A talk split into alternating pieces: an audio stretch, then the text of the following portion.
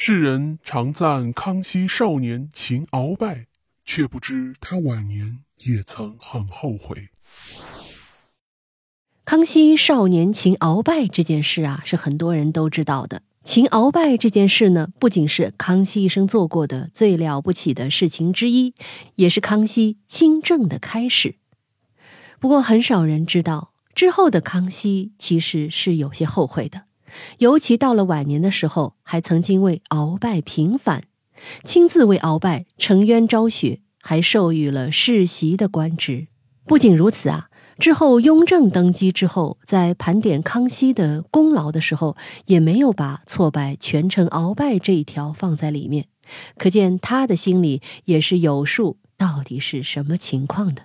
当初呢，鳌拜的罪名就是结党营私，阻碍了康熙集中皇权。和他独自管理天下产生了矛盾，而不是有谋反篡位的嫌疑。要是当初鳌拜有谋反的想法，早就被康熙给处死了，而且还会被株连九族。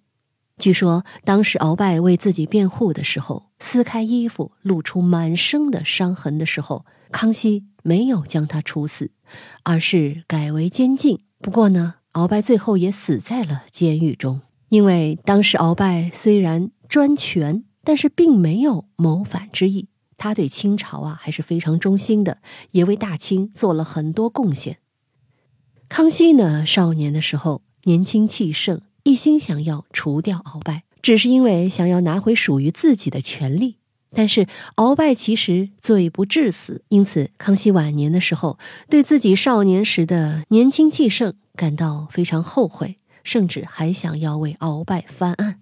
鳌拜呢，可以说是清朝的大功臣，并且是三朝元老啊，在朝廷里面可以说是横着走。顺治皇帝死之后啊，指定了四位大臣去辅佐江山，分别就是索尼、鳌拜、苏克萨哈和鄂必龙。这四位大臣曾经共同在顺治皇帝的灵前发誓要同心同德，共同辅佐康熙。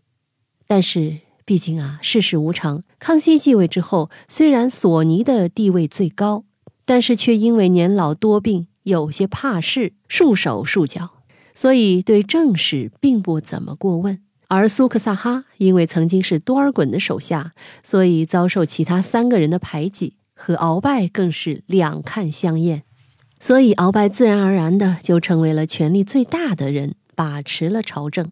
再加上康熙当时确实太小，无法执政，所以鳌拜就有点骄横，走上了专权的道路，迟迟不肯把政权归还于康熙，成为了康熙执政的最大阻碍。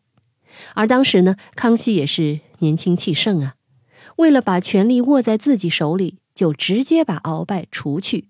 非要说来呢，鳌拜也是罪有应得，虽然他为清朝立下了汗马功劳。但是啊，功高盖主这个事儿啊，古往今来都是非常忌讳的。但是呢，晚年的康熙阅尽朝廷的风风雨雨之后，也见惯了各种各样朝臣的心，他再回想起鳌拜，想到他为大清做的那些贡献，觉得他毕竟还是忠心耿耿，并且确实有功于社稷统治，所以康熙也只是将之囚禁，而并没有杀他。所以在康熙晚年的时候。就已经为鳌拜追封平反。好，密室里的故事，探寻时光深处的传奇，下期咱继续揭秘。